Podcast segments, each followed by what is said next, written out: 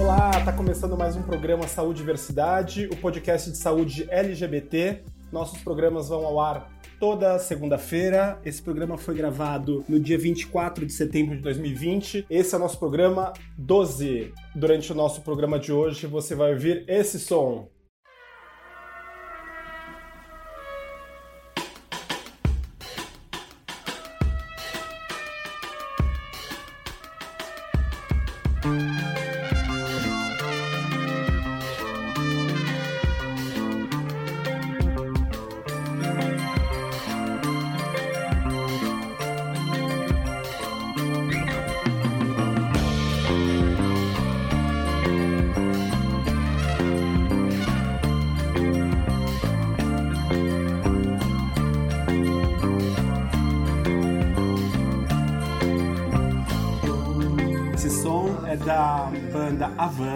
Que é um trio paulistano.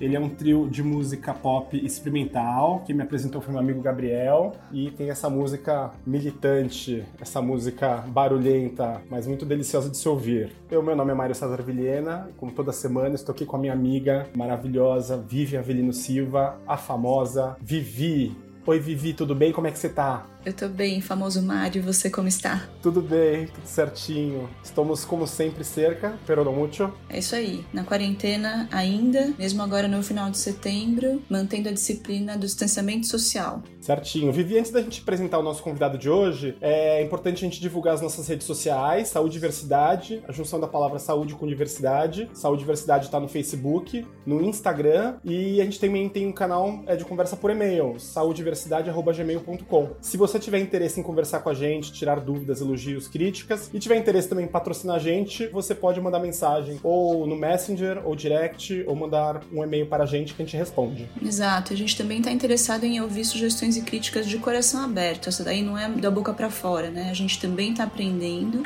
É, a gente quer que mais pessoas escutem, mas nós também queremos melhorar cada vez mais e ouvir as críticas e sugestões de todo mundo. Mário, hoje o nosso convidado é o Bruno Branquinho. Bruno é médico psiquiatra, ele fez é, faculdade de medicina na Faculdade da Universidade de São Paulo e fez residência também lá no Hospital das Clínicas da Faculdade de Medicina da USP. Depois ele fez especialização em psicoterapia no mesmo local, né, também no Hospital das Clínicas, e hoje ele atua como psicanalista de orientação lacaniana. Ele também escreve, ele é colunista da Carta Capital na seção de saúde LGBT. Olha só que coisa boa pra gente E eu já vou adiantando para os dois que no momento cultural não vale falar da coluna dele da Carta Capital. A gente faz propaganda o, podcast inteiro. Beleza. Eu queria contar também uma coisa importante do trabalho do Bruno, que ele trabalha como psiquiatra na Casa 1, que é uma ONG de acolhimento à população LGBT em situação de vulnerabilidade. Depois ele vai contar um pouco mais sobre esse trabalho também. Bruno, muito bem-vindo. Ê, Bruno, tudo bom? Bem-vindo ao nosso espaço. Oba! Que bom estar aqui com vocês, famosos Mário e Gigi. Muito obrigado pelo convite. Bom, para quem não me conhece, eu sou o Bruno Branquinho, sou tudo isso que a Vivi falou, mas também sou um homem gay cis, eu sou o marido do Gabriel, eu gosto muito de tomar cerveja com os meus amigos, eu gosto muito de fazer crossfit, eu gosto muito de conversar. Então, muito obrigado por essa oportunidade de conversar com vocês. A gente que agradece. Que profissão perfeita para você, né? Uma pessoa que gosta de conversar, ser psiquiatra é uma boa, hein, Bruno? eu sempre brinco que ser psicanalista e ser psiquiatra para mim é perfeito, porque além de gostar de conversar, eu sou muito fofoqueiro. então, saber da fofoca para mim é ótimo.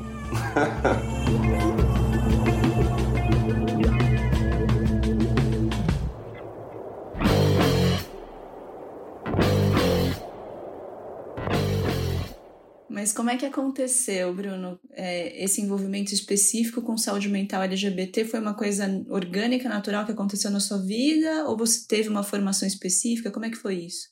Bom, deixa eu contar um pouco da minha história para vocês entenderem. Bom, eu sou nascido no interior, né, criado numa família de classe média. Eu sou branco, sempre estudei em escola particular e vim para São Paulo para fazer cursinho e fazer é, medicina, né?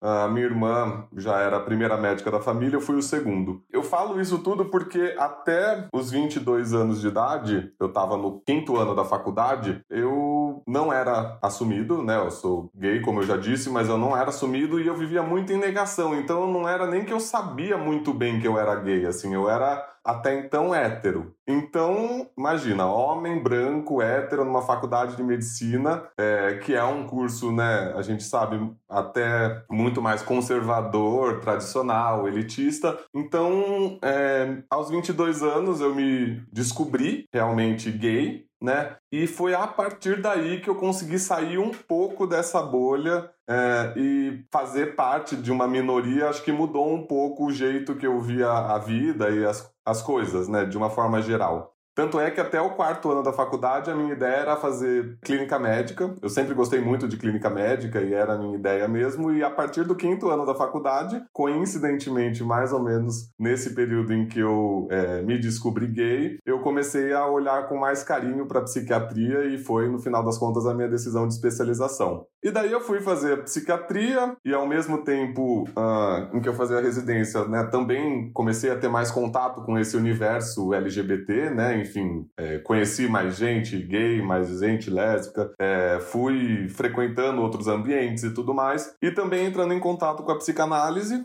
e fui percebendo que tanto essa, essa, essas pessoas né, tinham sofrimentos mais específicos, como também essas pessoas muitas vezes não encontravam médicos ou profissionais de saúde que pudessem acolhê-las de uma forma adequada. Né? Então sofriam muito preconceito, inclusive por esses profissionais de saúde. E eu que, enfim, já trabalhava como psiquiatra, já começava aí meu caminho como analista, também fui começando a estudar e, e fazer parte de projetos de que envolviam saúde mental e, e população LGBTQIA+.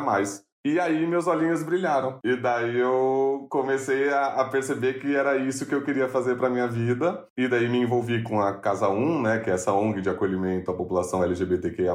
Comecei a, a escrever para carta e estamos aí até hoje. Importante ter empatia quando a gente atende a população LGBTQIA+, né? Certamente você se sentindo parte da população tinha muito mais facilidade, é imediato, né? Empatia é, com os pacientes e é imediata a confiança também do paciente contigo, né? Com certeza. Tem muitos pacientes que me procuram justamente por saber que eu faço parte da, da comunidade LGBTQIA+. Né? Tanto eles se sentem mais à vontade né, por presumir né, que não vão sofrer todo o preconceito e outras atitudes negativas por, por eu é, fazer parte dessa comunidade, como eles também acham que, às vezes, é, o profissional, e muitas vezes é verdade, vai ter uma, uma, uma relação mais empática, né? mais próxima deles por já fazer parte dessa comunidade mesmo. E o que, que, você percebeu ao longo do, do atendimento dessas pessoas? E, inclusive, pode mencionar a Casa 1, que também é um, um local em que a saúde mental deve ser uma questão realmente muito importante. O que, você sentiu que são os principais sofrimentos que essa população passa e os principais problemas de saúde mental, Bruno? Vivi, sempre que eu falo, bom, vocês imaginam, eu falo bastante de saúde mental LGBTQIA+. É, e eu sempre gosto de ressaltar duas coisas, né? Primeiro, né, que a população LGBTQIA+, é uma população muito diversa. Então, assim, ela é muito heterogênea. Então, isso inclusive acontece muito em estudos, né, em pesquisa, mas de uma forma geral. Então, é muito difícil a gente falar dessa população de uma forma geral, né? Então, os sofrimentos que uma pessoa trans, por exemplo, tem são parecidos em algum grau, mas também muito diferentes de uma pessoa é, cis gay, por exemplo, né? Então, é, é, importante a gente entender primeiro que os sofrimentos que cada uma dessas letrinhas vai estar submetido, né, é parecido e, e tem alguma intersecção, mas muitas vezes tem muitas coisas muito específicas e diferentes. A gente vem trazendo isso em todos os programas, cada letra tem um tipo de vivência diferente. E até a letra T tem vivências diferentes no homem trans, na mulher trans, é, etc. E isso, até a gente aqui que está fazendo o programa, a gente tem um curso de saúde LGBT na Faculdade de Medicina e de Enfermagem, a gente vai sentindo isso conforme a gente vai experienciando. E eu vou tendo cliques, eu tô, a gente está imerso nesse, nesse mundo, e eu parei de usar, eu me proibi é, de usar a palavra é, LGBTfobia, por exemplo. O Beto falou no primeiro programa, depois no programa da Juliana, a gente eu comecei a usar é, lesbofobia, e no programa da que a gente entrevistou as pessoas trans, né, tivemos dois, é transfobia, porque são sofrimentos diferentes. A gente nunca vai saber, homem, gay, cis, o que é ser uma mulher trans, ainda mais se a mulher for negra ou um homem trans, né? Com certeza. As experiências é, são bastante diferentes. Como eu disse, eu acho que há intersecções em que há muitas coisas parecidas, mas também tem muitas coisas diferentes. E eu acho que outra coisa importante da gente ressaltar também é que quando a gente fala de saúde mental, não basta a gente falar apenas em, em transtornos mentais ou atendimentos né, em saúde mental. A gente tem que lembrar que todas essas experiências que incluem a vida prática da pessoa mesmo, então emprego, moradias, é, segurança, saúde, é, vão impactar nessa saúde mental. Então, acho que esses sofrimentos que a gente vai percebendo na prática tem muito a ver com isso, né? Então, quando a gente vai falar, por exemplo, mesmo de, dessa população trans, né? Uh, a gente percebe o quanto né, isso impacta, né? Quando a gente vai ver que 90% da população trans no Brasil tem que recorrer à prostituição como única opção de trabalho, que a média de, de idade de uma pessoa trans ser expulsa de casa é 13 anos, que a expectativa de vida de uma pessoa trans no Brasil hoje é de 35 anos, quando a, a expectativa de vida média nacional é mais de 75, acho que é 76, se eu não me engano. Quando a gente pega, por exemplo, uma pessoa bi que vai sofrer com a, com a questão da invisibilidade bi, né, que muitas pessoas não vão reconhecer essa, identi essa identidade sexual, né, essa orientação sexual, ou nas mulheres lésbicas e bis que vão ter toda a questão da fetichização fetichização né, da sua identidade sexual. Então tem muitas uh, experiências específicas que cada uma dessas letras vai sofrer que vai impactar no sofrimento e na saúde mental dessas pessoas. E daí a gente sabe que essas experiências de vitimização e o preconceito vão Uh, impactar também na prevalência, aí sim, dos transtornos mentais que essas pessoas vão ter, né? Então, nos sofrimentos é isso, a gente vai ter que pegar cada letra e ver quais são uh, os sofrimentos específicos, né? Enfim, e também os gerais que elas vão sofrer, eu citei aqui alguns mais prevalentes. E no, no caso dos transtornos mentais mesmo, a gente uh, tem hoje estudos mostrando que os mais prevalentes nessa, nessa comunidade, né? E aí cada uma das letras vai ter maior ou menor prevalência, a depender do, da letra, né? Os principais transtornos mentais que, que acometem essa população são os transtornos depressivos, os transtornos de ansiedade uh, e os, transtor os transtornos de uso de substâncias. Substâncias, é, para a gente deixar mais claro, são substâncias tóxicas, drogas, né? Isso, é, adição é vício, né, de uma forma geral, em, em substâncias psicoativas, né? Então, tanto drogas legais como o álcool ou o tabaco, como drogas ilegais, como a maconha, metanfetamina, o o MDMA e, a, e o êxtase, né, que é a famosa bala, também uh, são substâncias psicoativas ilegais, que também estão incluídas nesse transtorno de uso de substâncias. Tá bom. Perfeito. Eu fiquei imaginando né, as diferenças e as semelhanças que você estava citando antes, né, Bruno, e que o fio da meada, né, o, a intersecção é, dentro dessas semelhanças do sofrimento deve ter tudo a ver com estigma e com preconceito, né? Eu, como infectologista, vejo bastante pessoas que, por exemplo, se colocam em situação de vulnerabilidade para infecções sexualmente transmissíveis, porque, de uma certa forma, com uma carga da vida inteira de preconceito, se valoriza tão pouco, né? Se tem, tem tão pouca autoestima que não acha que é digno sequer de se cuidar. Né? E aí, então, isso é uma forma de extrapolar, né? não, não fica restrito à saúde mental ou a aspectos sociais, né? Você passa a ter riscos biológicos relacionados ao estigma e ao preconceito também, né? Com certeza, Vivi, você falou uma coisa muito importante, assim, hoje em dia, né, enfim, o campo da saúde mental e a população LGBTQIA+, as pesquisas avançaram bastante, né, mas uh, ainda hoje a principal explicação para, por exemplo, maior prevalência de alguns transtornos mentais nessa população, e inclusive de alguns transtornos físicos também, né, como você disse, é justamente isso, é justamente as vivências e o estigma associado a essa condição de minoria sexual, né? Então, lá em 95, um cara chamado Mayer, que é um, um cientista muito foda que lida com o campo da saúde mental LGBTQIA+, ele propôs um modelo para explicar esses efeitos, né, na saúde mental dos indivíduos que chama o modelo de estresse de minorias. E o que o vai, começou lá em 95 e evoluiu a sua teoria até hoje e continua sendo a principal explicação aceita pela comunidade científica, é de que justamente isso, as vivências de preconceito e vitimização que essa população sofre. O estigma, né, que para quem não sabe, estigma é a expectativa que você tem de ser maltratado, atacado, desqualificado, enfim, de ter uma atitude negativa contra você por ser quem você é, por alguma característica sua, alguma condição inerente ao que você é.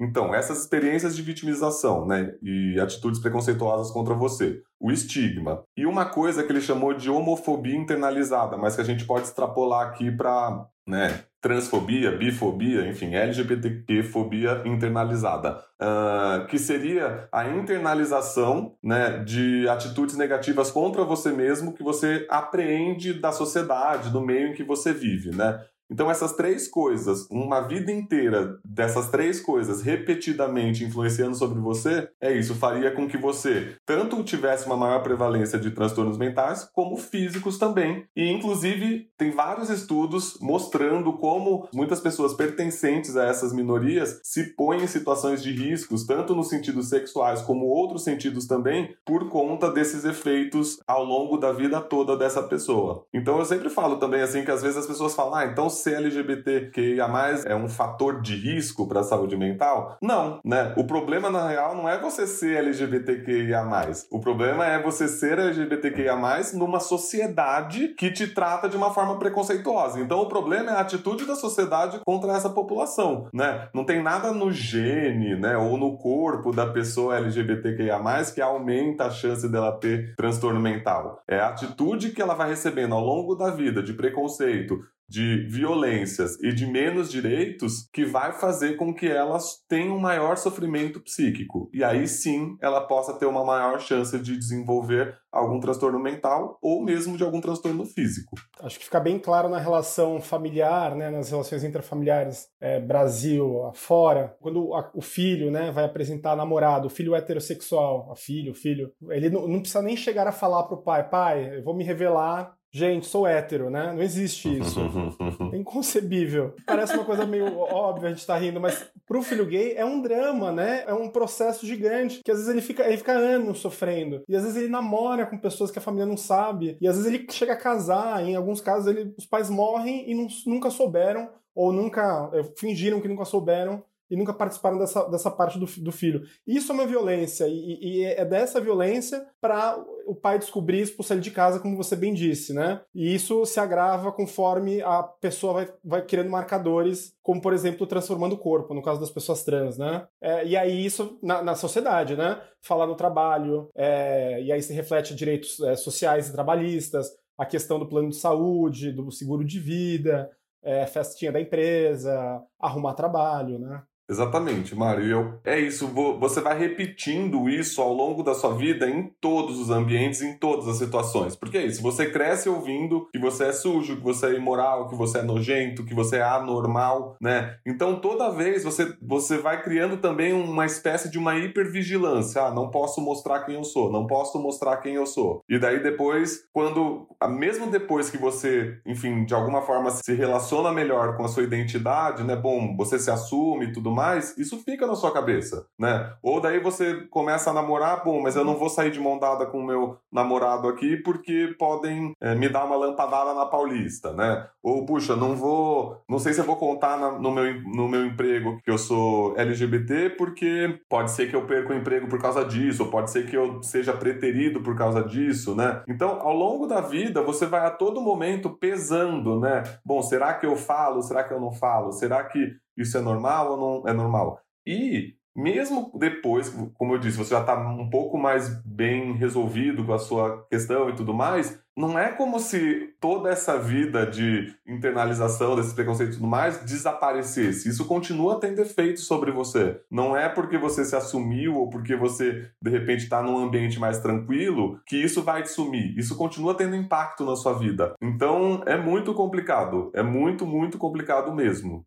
Bruno, você pode dar um exemplo para a gente de como esse impacto se mantém mesmo depois que você se assume, se reconhece? Por exemplo, tem uma pesquisa nesse estudo que eu falei de 95 do Mayer. Ele testou, enfim, os três é, grandes grupos de estresse de minoria que ele propôs, né, que seria a homofobia internalizada, o estigma e as experiências de vitimização para cinco, digamos, parâmetros de estresse psicológico, que seriam culpa, problemas sexuais, puxa, não vou lembrar todos, mas enfim. E daí ele ele foi vendo através de perguntas, né? Ele foi dando notas para esses tanto para esses é, estresses de minorias como para esses estresses psicológicos. E o que, que ele viu, por exemplo? Ele, ele fez uma seleção de, de pessoas né, aleatórias e a maior parte das pessoas já eram assumidas e já e tinham inclusive parceiros, eram casais. Não que os casais estavam dentro do estudo, mas eles eram eles tinham um relacionamento. E uma coisa que foi vista, inclusive nesse estudo, era que, por exemplo, pessoas que pontuavam mais em relação à homofobia internalizada, então aquela coisa que eu falei de internalizar uma atitude negativa aprendida da sociedade, eles também tinham mais problemas sexuais. Eles tinham mais é, dificuldade, por exemplo, na hora de se relacionar sexualmente, ou tinham é, maior chance de ter alguma IST. Então, esses caras, né, esses, no, o estudo em 95 foi com homens gays, depois ele foi expandindo para outras, outras letrinhas, tá? Mas esse estudo foi só com homens gays. Então, esses caras já eram assumidos, eles já tinham inclusive relações, muitos deles, mas essa homofobia que foi internalizada ao longo da vida dele, né, e tudo mais, continuava tendo impacto na vida sexual dele. Então, assim, é uma coisa que só se assumir não resolve tudo. Assim, não é, esse, esses, esses sofrimentos, esses, essas atitudes negativas contra essa população têm impacto mesmo depois disso. Vai se acumulando é, no nosso eu, né? no nosso ser. É, eu, eu tenho como experiências pessoais, de nas minhas convivências com pessoas da minha família, de, de eu lembro de quando eu era criança, ouvia a minha mãe é, falando de colegas de trabalho é, homossexuais. Hoje, hoje ela tá tudo bem pra ela. Mas ela falando, falei, gente, o pessoal é gay no meu trabalho, mas não precisa ficar afetado, né? É, e, e, coisas que, que vão por aí nesse sentido. Mas isso que você falou, Mário, é, é super importante e é interessante como um outro exemplo, né? Porque é isso. Quando a gente pensa nessa homofobia internalizada, né? Você pensa, bom, você cresce ouvindo, ah, é a mulherzinha, ah, é a bichinha, né? Não sei o quê. E daí tem muitos homens gays, cis, que se assumem mas tem posturas super heteronormativas, né? Isso. Como se, bom, tudo bem ser gay, mas não tudo bem ser afeminado ou ter trejeitos ou se comportar como gay, né? Então, assim, esse cara se assumiu, ele tem uma relação com outro homem, mas ele ainda acha errado ou é, estranho é, você ter é, um comportamento gay, digamos. Então, isso ainda está internalizado nele, né? Não é que se resolveu com ele se assumindo. Entendi. Eu ia justamente te perguntar agora como é que se manifesta né, a homofobia ou a fobia de qualquer eh, natureza internalizada, esse tipo de coisa, né? Você manter preconceito ou manter julgamento em relação a aspectos dessa vivência, porque você aprendeu a vida toda que era errado, que era feio, que era sujo, né? Exatamente. E isso, como você disse, não, não precisa ser a homofobia, né? Pode ser qualquer tipo de preconceito. A gente pode extrapolar isso para misoginia, para xenofobia, né? Enfim, para o racismo, né? Que por mais que você, uhum. de alguma forma consciente, não concorde com isso, né? Ou repudie esse tipo de atitude, muitas vezes inconscientemente ou sem pensar, você reproduz algumas atitudes que são preconceituosas, porque isso foi internalizado. É, é impossível que algo desse gênero gênero não seja internalizado quando você vive numa sociedade que é preconceituosa, né? Todos nós internalizamos preconceitos. A grande questão é que, bom, você começa a se questionar e trabalhar para não reproduzir e mudar esse tipo de pensamento. E a gordofobia, né, Bruno? Gordofobia, com certeza. No mundo G, no, no G, né, no, no, mundo principalmente do homem cis, mas acho que nos outros também, há uma questão é, gordofóbica é, e há um preconceito a, a, a, na balada, assim, né? Os gordinhos são sempre colocados de lado. Com certeza. Todos os tipos de preconceito são. E realmente, na comunidade gay cis, é algo que se vê muito frequentemente, né? Nesses, em aplicativos de, de encontros, né? Tipo Grindr, Scruff, etc. Não é incomum que você veja uh, frases do tipo não há afeminados ou não há gordos, né? Enfim, e to todos esses tipos de frases preconceituosas. E aí aparece a doença mental, Bruno, o problema de saúde mental, quando ele se soma, né? Eu vou trazer aqui um outro assunto, que é o assunto da interseccionalidade. Né? Você pode ter, por exemplo, duas fontes de preconceito: preconceito de raça e preconceito por ser LGBTQIA né? Ou preconceito é, por ter alguma deficiência física e ser LGBTQIA. Ou preconceito por ter uma doença mental e ser LGBTQIA.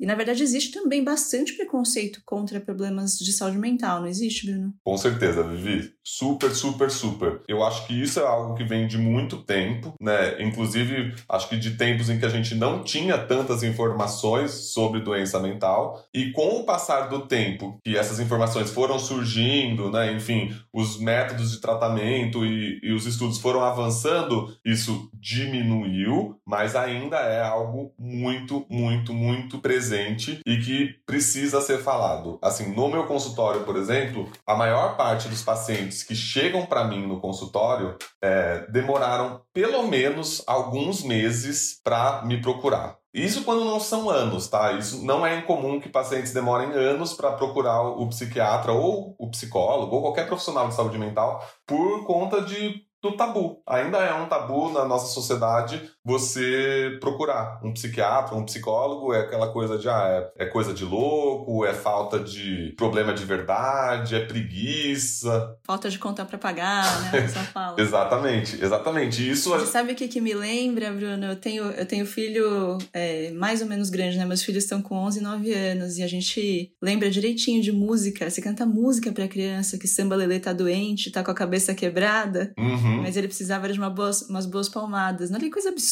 né? A gente cantar isso pra criança e. Eu não, né? Mas as pessoas cantarem isso pra criança, né? uhum. né? E isso vai. Olha, olha que quão, quão precocemente você vai internalizar o preconceito, né? Exatamente. Perfeito, Vivi. É isso aí. E a gente não percebe. É, é, por isso que eu falo que é muito difícil a gente viver numa sociedade que tem algum tipo de preconceito e a gente não internalizar esses mesmos preconceitos. Porque às vezes são atitudes diretas né? Enfim, você vê de fato a frase, ah, você é nojento, você é não sei o quê, você é não sei o quê, e às vezes são coisas como essa canção, por exemplo, que é uma canção super popular, eu cresci ouvindo essa canção, e até você me falar agora, eu nunca tinha percebido isso. Você, você que me mostrou que essa, que essa canção tem uma, um, um preconceito que vai sendo internalizado mesmo, né? Então, isso é algo que está no, no, na nossa sociedade. Como eu disse, vem melhorando, né? Porque essa pauta vem sendo discutida e muitos dos tratamentos que antes de verdade eram, né, tinham eh, os manicômios, né? O, aquelas cenas de novela do eletrochoque, né? A pessoa se debatendo e tudo mais.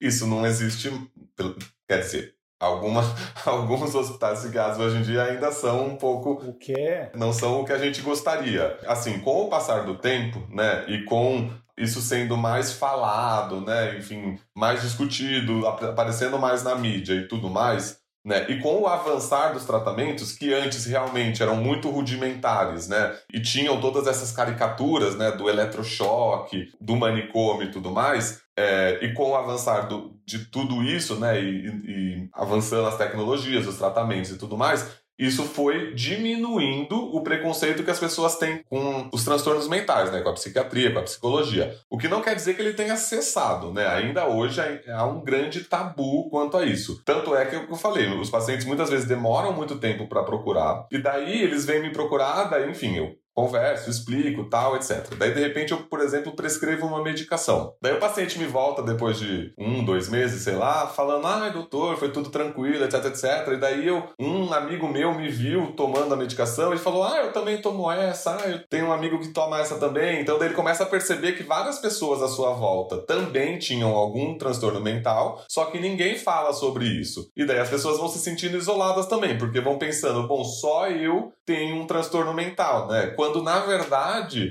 uh, tem estudos mostrando que 50% da população teve, tem ou terá algum tipo de transtorno mental ao longo da sua vida.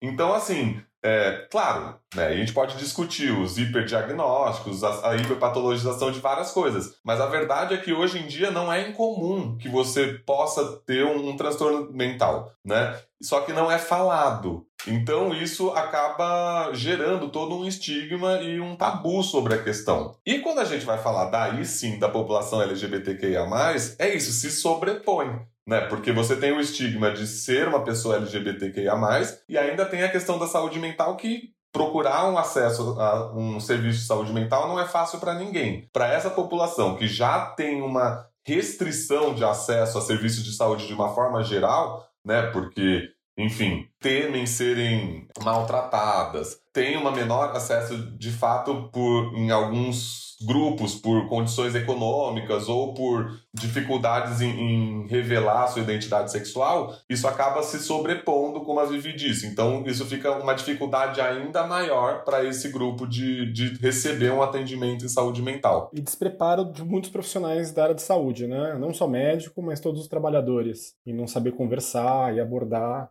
Com certeza. Inclusive, tem estudos mostrando que uma grande parte da população LGBTQIA+, quando procura um serviço de saúde, nem precisa ser mental, qualquer serviço de saúde não revela a sua orientação sexual, a sua identidade de gênero, com medo de sofrer algum tipo de atitude negativa por parte do profissional de saúde, ou mesmo por já ter recebido esse tipo de, de atitude. Então não é incomum já que isso aconteça. Tem... Exatamente, já está calejado, então prefere não re revelar. Tem um colega nosso, a gente é uma panelinha, tá, gente? Então, é, é, nós três que já, já revelou aqui em consulta um médico infectologista, um paciente depois de muitos anos é, vivendo com HIV, revelou para ele, ele falou, é a primeira vez que eu tive coragem de falar que eu tenho HIV. É, e eu fiquei muito chocado com essa história, porque eu falei assim, cara, imagina o sofrimento dessa pessoa, que sabendo que ele tem uma doença, que se ele não tratar ele pode morrer, é, ele, ele tem tanto medo de falar, é, tanto, é uma questão tão grande de falar aquilo, que ele é, é, não falou nem pro médico, nem pro médico desconhecido, nem para ninguém, né? Exatamente, Mário. E isso não é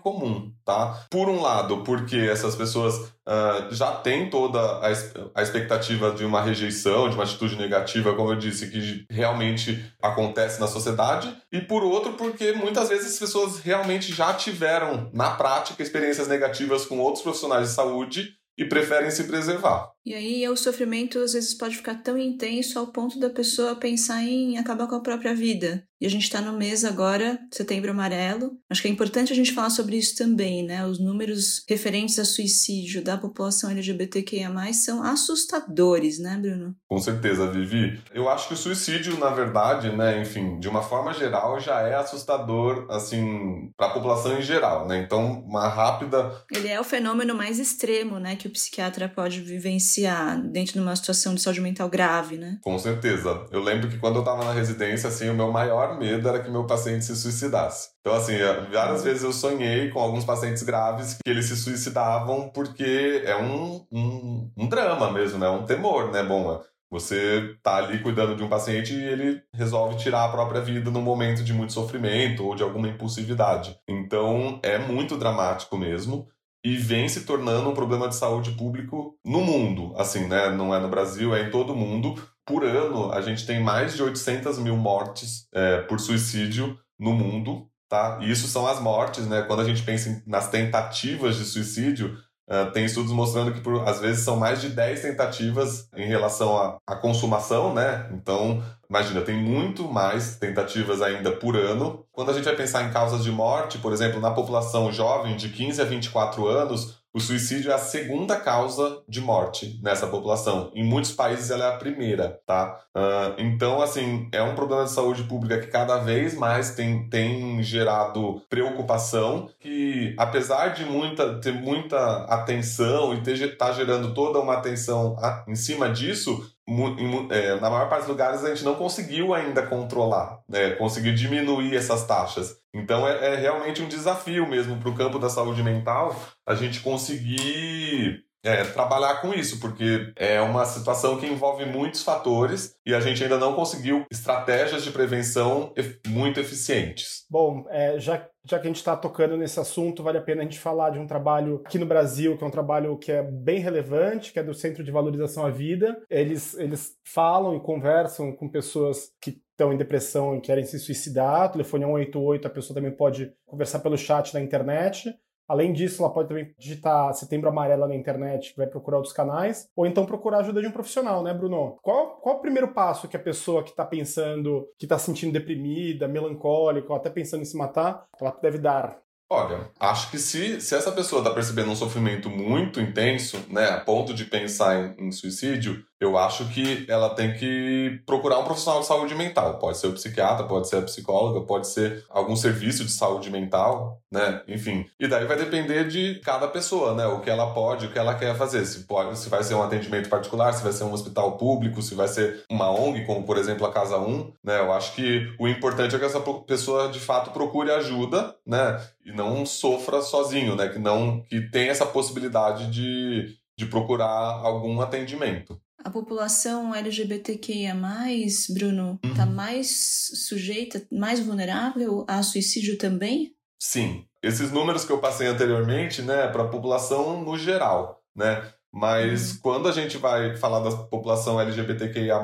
isso fica ainda mais dramático, tá? A gente sabe, eu não vou falar aqui exatamente em números, então é três vezes mais, é quatro vezes mais. Primeiro porque, como eu disse, a, essa população é muito heterogênea, então essas taxas vão variar entre cada letrinha. Segundo, porque as pesquisas ainda eu acho que não estão tão bem Uh, formadas e desenhadas para dar um número específico. Mas o que a gente sabe é que sim tem uma, uma prevalência maior dessas do suicídio, das tentativas de suicídio nessa população, né? Tanto porque é, elas estão mais expostas a alguns fatores de risco, como por exemplo os transtornos mentais, a solidão, a baixa condição socioeconômica, doenças crônicas, uso de drogas, enfim. Uhum. E também tem uma concentração, é, de, mesmo dentro dessa população, em alguns grupos. Então, a gente sabe, por exemplo, que os extremos de idade são mais acometidos. Então, a população jovem LGBT e a população idosa LGBT tem maior prevalência de taxa de suicídio do que o restante. E a população trans também está mais acometida. Saiu uma pesquisa agora, é muito recente. Eu mesmo vi essa semana, mas ela foi feita em 2018 aqui no Brasil pelo Instituto Brasileiro de Diversidade Sexual, que é o IBDSEX. Ela, na verdade, é uma pesquisa que foi, que, que foi feito para traçar o perfil demográfico da comunidade LGBTI+, no Brasil. E daí, através de, desses dados que eles produziram, para ajudar na produção de políticas públicas para essa população no Brasil. E eles, um dos itens, eles pesquisaram muitos itens, é uma pesquisa muito legal, inclusive, quem quiser eu posso passar depois. Até porque no Brasil não temos tanta produção científica nesse campo, então é, é legal que eles façam. E a gente sabe também que o, o Estado hoje em dia não está dos melhores da população LGBTI e mais, então essas ONGs essas associações como, como o IBDSEX ou a ANTRA, né, a, o Grupo Português da Bahia, que acabam produzindo mais os dados em relação a essa população.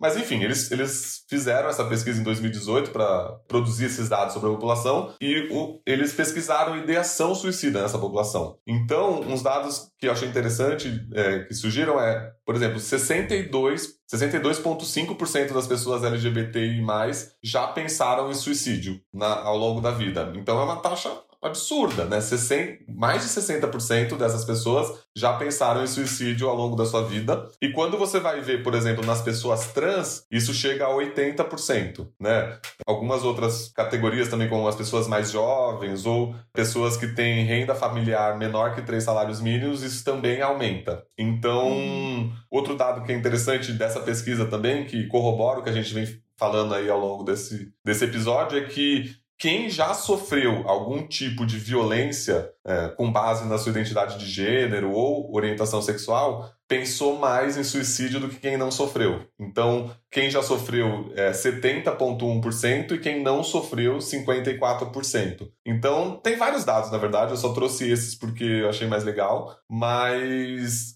de novo, a gente tem que pensar sempre nessa questão do, do preconceito e das violências como o disparador principal desses problemas de saúde mental nessa população. Esses dados revelam, mesmo porque o Brasil, como você tem mostrado para a gente, é um país violento, as violências são subnotificadas e pessoal que está ouvindo a gente, se você não gosta, fica quieto. É, mas se você conseguir acolher, você pode evitar que uma pessoa se mate. Então, eu estou falando isso com pais, é, profissionais, e eu estou falando também para pessoas que estão disseminando é, mensagens de pessoas famosas e políticos é, que, mensagens de ódio. Isso não contribui nada para nossa sociedade e só, na verdade, só agrava as tensões sociais e não traz felicidade para ninguém.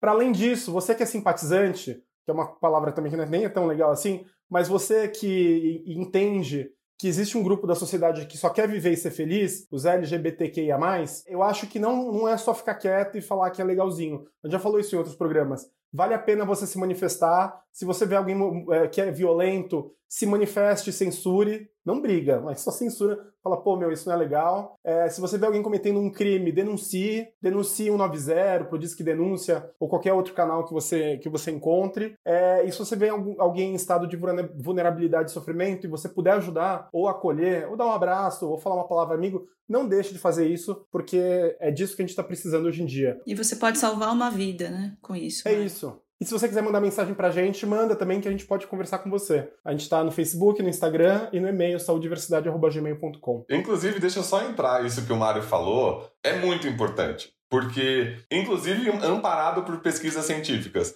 É, tem um projeto nos Estados Unidos que, que é o principal projeto que lida com suicídio e a população jovem LGBTQIA, que é o The Trevor Project. É a maior organização do mundo que, que lida com isso. E eles fizeram uma pesquisa que mostrou que um adulto que aceite a, a, identidade sexual desse jovem LGBTQIA, que não o recrimine, que esteja lá, que converse com ele, diminui em 40% a chance desse jovem de tentar suicídio. Então, assim, é, é, é isso que o Mário falou: você acolher, você amparar, você escutar uma pessoa sem julgamento, de uma forma uh, acolhedora, empática, faz toda a diferença. Então é isso aí. Bruno, conta um pouquinho pra gente do seu trabalho lá na Casa 1. Bom, para quem não conhece, a Casa 1 é um projeto super legal aqui de, é, de São Paulo. É uma ONG que começou em 2016. Inicialmente, eles começaram como uma casa mesmo, com 20 vagas acho que são 20, se eu não me engano, é, que acolhiam pessoas é, LGBT em situações de extrema vulnerabilidade, então expulsas de casa ou que não tinham mesmo um lugar para ir. E começou assim, o projeto se expandiu, né, ao longo do tempo, enfim, com conseguindo patrocínios e doadores e tudo mais, e acabou que além desse espaço de em que as pessoas de fato moram lá, né, por um tempo até conseguirem se estabilizarem ou outras oportunidades, a gente tem também um galpão, né, que eles chamam, que fica próximo, em que tem diversos cursos, palestras, é, cursos de língua, cursos de corte e costura, cursos profissionalizantes, acesso a computadores, a livros, a doações de roupas, cesta básicas, é, banheiro, enfim. Isso é aberto à comunidade, quem quiser ir lá pode ir, não, não tem restrição. E além disso, a gente tem um terceiro espaço, que é onde eu atuo principalmente, que é a clínica social da Casa 1. Então, nessa clínica social, nós fazemos atendimentos gratuitos, com preferência para a população LGBTQIA+, e com preferência dentro dessa população, a população trans, tá? Então, fazemos atendimentos psicológicos, psiquiátricos, nutricionista, acho que ginecologista, infectologista, e eu vi que iam começar também acupunturista, ia ter reiki. Então, tem uma série de coisas lá para a saúde dessa população. É tudo de graça, tá? E quem quiser ou precisar desse tipo de auxílio pode entrar em contato com a Casa 1 para agendar. Obviamente, dependendo do serviço, tem uma fila, né? mas a gente aceita todo mundo e faz um atendimento lá muito legal. É gratuito. Gratuito. Que bacana. Então a casa, na verdade, começou acolhendo pessoas que estavam sem lugar para morar. Sim. Tinham sido expulsas de casa, na maioria das vezes, né? Uhum. E aí agora está estendendo o projeto para essa ação de atendimento em saúde, lazer e formação profissional, etc, né? Sim. Tem sempre alguma coisa rolando na Casa 1. Você vai ver, tem palestra sobre ST, tem palestra sobre profissão, daí tem chama ator pornô para falar sobre sexualidade. Tem sempre alguma coisa interessante acontecendo por lá. Se vocês entrarem no Facebook, no Instagram deles. Tá sempre acontecendo alguma coisa e é sempre aberto à comunidade, todo mundo pode frequentar. Então, com, claro, né, na clínica social a gente dá uma preferência para a população trans, justamente pelo que eu já falei aqui da, da dificuldade maior e, e alguns sofrimentos é, potencializados nessa população. Mas todo mundo é bem-vindo e é um projeto que eu faço, tenho muito orgulho de fazer parte. Eu também tenho orgulho de você fazer parte. Ah. Parabéns. Obrigado. Muito bem, agora a gente vai para o momento mais esperado do nosso programa.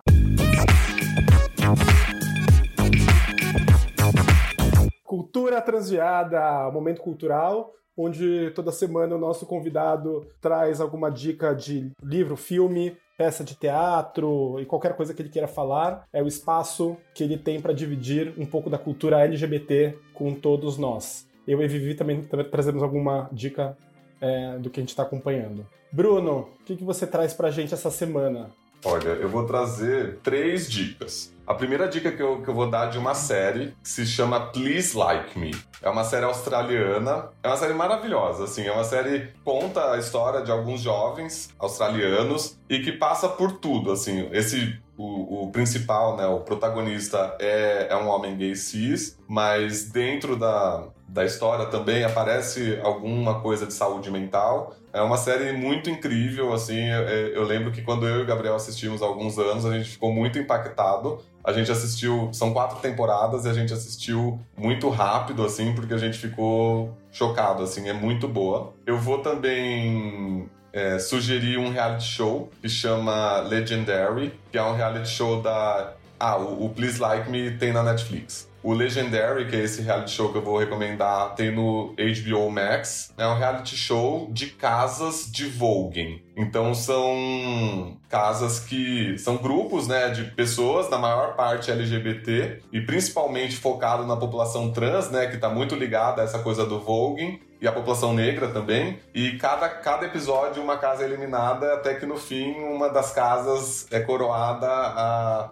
a casa Legendary. Ah, conta pra, conta pra quem não sabe o que é voguing. Tem bastante gente que não sabe o que é voguing. É uma coisa bem específica. Desculpa, gente. Voguing é uma, é uma é um tipo de dança, uma arte, né, que tem uns movimentos muito específicos, está muito ligado à população LGBT mais, principalmente negra. Eu nem sei explicar muito melhor do que isso, mas. É... Voguing aparece no clipe da Madonna. A gente falou um pouco sobre Voguing quando a gente falou da Pose, né? Que é outra série. Isso! Que fala a respeito do movimento Voguing é, mais década de 80, 90, na verdade, nos Estados Unidos, né?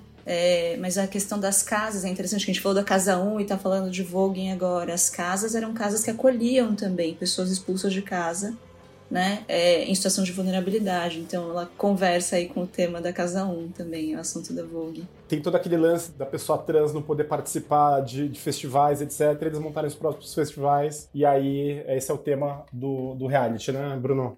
Com certeza. E essas, essas casas, né, como a Vivi disse, os integrantes acabam virando mesmo uma família entre si, né? Então é muito legal, assim, eu, eu adorei ver também, acho que é uma boa dica.